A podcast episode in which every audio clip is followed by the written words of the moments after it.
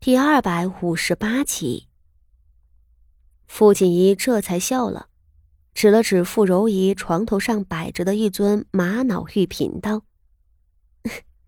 你瞧，这个瓶子是张家送给你的随礼，只是你从来都不肯看一眼。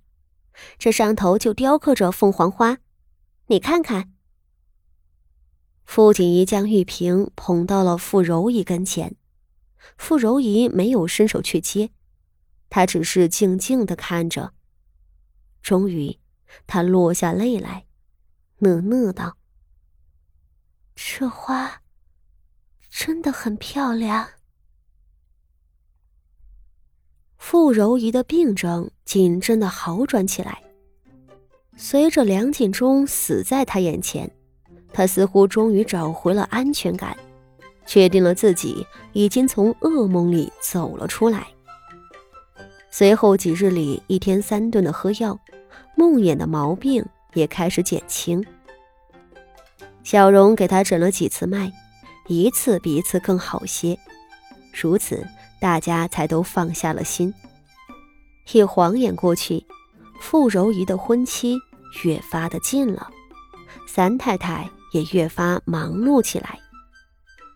其实，如今的傅家上下一直在忙着给傅锦仪预备嫁妆，真正给傅柔仪操办的东西并不多。只是傅柔仪和傅宣仪两个婚期赶得紧，傅柔仪更是仓促，事情一多也就乱了。好在这时候，傅老夫人出了个主意，命傅锦仪跟着三太太帮忙操办傅柔仪的婚事。既能帮上忙，又能亲眼学着嫁娶事宜，等轮到自己的时候，不会慌了手脚。傅锦仪曾经做了三年的侯府主母，这点子小事哪里能够难倒她？而她能够正大光明的插手傅柔仪的婚事，更成全了她能够布置周全来谋杀傅妙仪的一个机会。他费了大力气，将自己看中的几个得力的人调配成了傅柔仪的陪房，并用尽了威逼和利诱的等等手段，使得这些人尽数对他尽忠。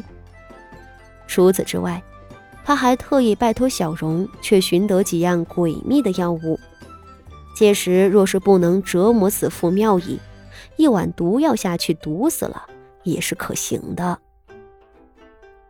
这些陪房们虽然是被傅锦仪拿来利用的，只是挑出来的人面上都还不错，要么是家里三代的世仆，要么是有头脸的小管事等。傅柔仪见过后很是满意，对傅锦仪道了谢。而傅锦仪也不是个过河拆桥的，选好陪房后，又帮着准备成婚当日宴请宾客们的名帖。和回礼，帮着凑傅柔仪的嫁妆。外头人瞧着，倒是传出荣安县主善操持钟馗的贤名来。事情进展顺利，傅锦仪心里也很轻松，一切似乎都相安无事。那一日的火灾也很快被嫁娶的喜气所遮掩。等到傅柔仪成亲当日，前来恭贺的宾客。竟和那日傅老夫人办生辰时来的人差不多了。大家都知道傅家水涨船高，自然要抓着机会过来结交的。热闹的场面使得曹姨娘和傅柔仪两个颇有些受宠若惊。三太太在外头应酬宾客，傅锦仪则陪在傅柔仪的跟前，笑看着几个嬷嬷们。将一层一层厚厚的白胶往傅柔仪脸上刷。傅柔仪端坐着不敢动弹，她很是紧张，连早膳都没有吃。曹姨娘正抓了一把一把的沙子和桂花糖往她身上装，道：“二姑娘是要远嫁的，今日傍晚上路，一路上又奔波劳累。”不吃点东西怎么成？远嫁的姑娘，接亲就是一项浩大的工程了。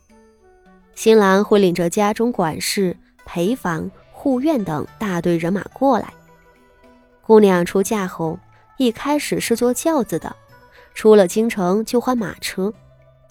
因此，傅柔仪今日出了傅家的门后，还有千里的路途等着她。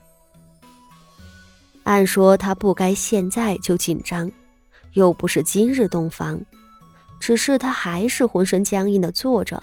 也不肯吃东西。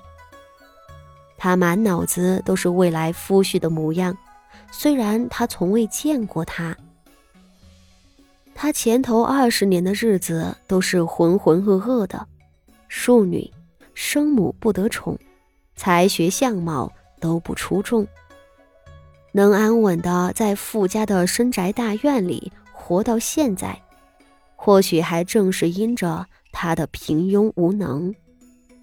这样的人生没有任何意义，父亲和祖母从来都想不起还有他这么个女儿，而嫡母谢氏又是个阴狠严苛的，他对自己的婚事从不抱什么希望。如今谢氏死了，三婶娘至少不是谢氏那么狠毒的人，给她挑了一件还算过得去的婚事。对她来说，她已经十分满意了。毕竟她很清楚，作为不得宠的女儿，她很可能被家族推出去，成为换取利益的牺牲品。他的夫家张家会是什么样的呢？她不知道，但她充满期待。她的丈夫比她年幼三岁。听说是个不大懂事的半大小子，是啊，这样很好，她能够成为原配嫡妻，丈夫也没有大的毛病，这已经是她的福气了。傅柔仪轻轻地吸着气，眼睛里泛着羞怯而期盼的神采。这样的神采，傅锦仪太熟悉了。那就是自己当年要嫁到萧家时所拥有的。